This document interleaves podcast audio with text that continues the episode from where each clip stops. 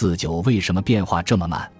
令人惊讶的是，随着人们寿命的延长，社会将出现的变化程度与公司和政府相对有限的反应之间形成了鲜明的对比。他们普遍缺乏对这一过程和问题的认识，这更值得人们关注。说企业和政府被甩到了后面，都算是客气了。更长的寿命将带来深刻的经济和社会变化，那为什么他们所做的变化这么少呢？第一个解释是最简单的。社会变革需要很长的时间，寿命会缓慢增长，而不是突然增加。温水煮青蛙是一个完美的例子。把一只青蛙放在一锅慢慢加热的水里的话，它会一直待在里面，直到水沸为止。一开始就把它扔进沸水里的话，那它即刻就会跳出来。这个故事的寓意是这样的：当一些东西慢慢累积起来时，人们很难采取激进的行动，因此。受到政府立法支持的社会变革便会趋于缓慢。例如，在英国进行工业革命时，直到1802年议会才通过了一项法案，试图对童工进行某种形式的管理。1802年以后，历时四十多年，英国才出台了各种工厂法令，规定8至13岁的工人每天的工作时间为6.5小时。所以，相比快刀斩乱麻而言，在未来几十年内，更有可能出现的是大量的政府立法，他们将使个人和社会适应更长的寿命。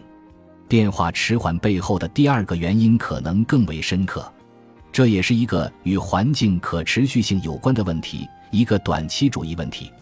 就像减少碳排放所需要的改革一样，我们现在会承受改革的成本，而收益则会归于后来人。值得庆幸的是。长寿的问题并不像可持续发展那样严重，在可持续发展方面，许多受益于当前改革的人还没有出生；而在长寿方面，目前十八至三十岁的人肯定有发言权，他们可以影响政府，让政府做出改变，使他们在以后的生活中受益。但在许多国家，这一代人占的人口比例比过去要小，而且往往不太和政治打交道。以二零一二年的美国大选为例，四十五岁以上的人投票率占二十三，二十五至四十四岁的占百分之五十，而十八至二十四岁的占十三。年轻人似乎对政治越来越失望。一九六四年，有一半人投了票，到二零一二年，这个数字还不到十三。投票较少的较小年龄群将难以引起政府注意。更大。更具政治活力的婴儿潮一代，让政府的注意力集中在了退休和老年医保方面。年轻人在终身教育、技能发展、灵活工作和过渡等方面的意见可能会被忽略。我们论点的一个主题是这样的：人们不会只在年老时追求更长的寿命。但是，如果年长的选民受到了政客关注的话，那么改革将需要更长的时间，并且可能是有缺陷的。为什么政府和企业会反应缓慢呢？另一个原因是在于，当社会试图找出回应长寿大礼的最佳手段时，社会的意志性就会出现。随着每一个新阶段或新转型的出现，社会必须先做实验，然后才能出现变化。在时间推移之后，人们才会弄清政府跟企业该如何行事，并弄清这些新的人生阶段又会提出什么样的要求。没有某种共识的话，重大的变革就不可能出现。我们可以想象，在未来的十年中，人们会越来越清晰地意识到目前的做法和规定是无效的。但这个问题的最好解决方案是什么呢？人们可能提不出来。而且，决策者还面临另一个问题：即使开始出现社会共识，人与人之间也会有相当大的一致性。三阶段人生创造了因循守旧，这些人生阶段只能以一种方式排序。相比之下，多阶段生活的排序方式则十分多样，具体取决于个人喜好和所处环境。这种深远的变化使得人们更难以在对行动的看法上达成一致。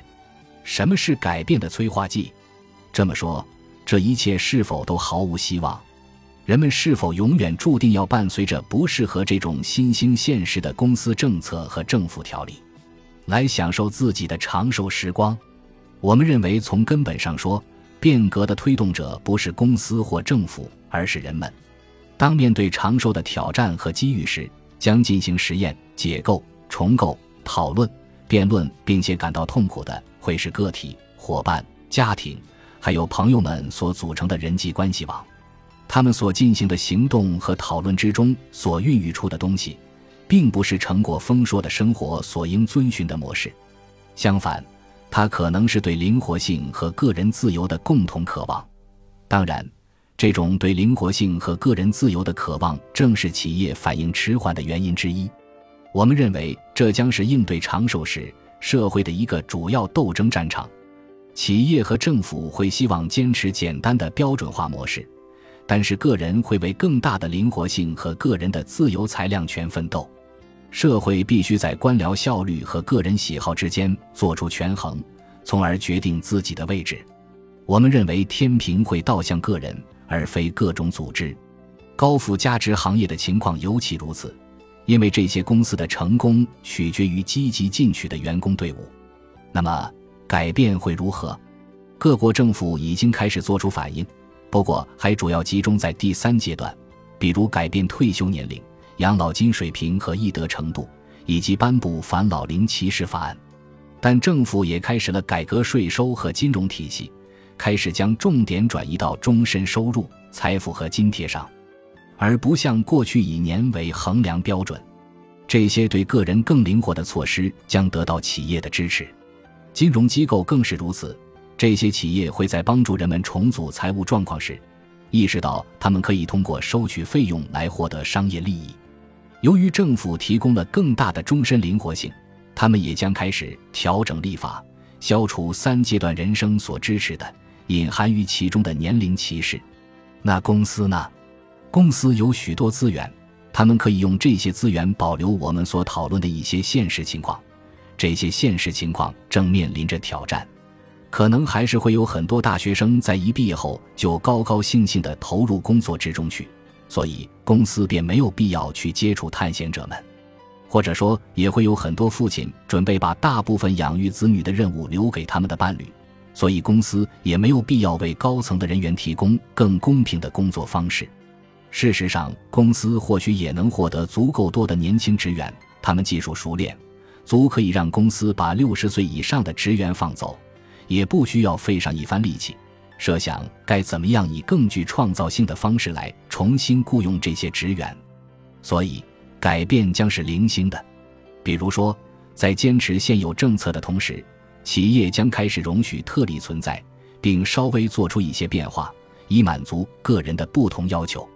对于那些在退休年龄上提供了一些变通的公司来说，这已经很明显了。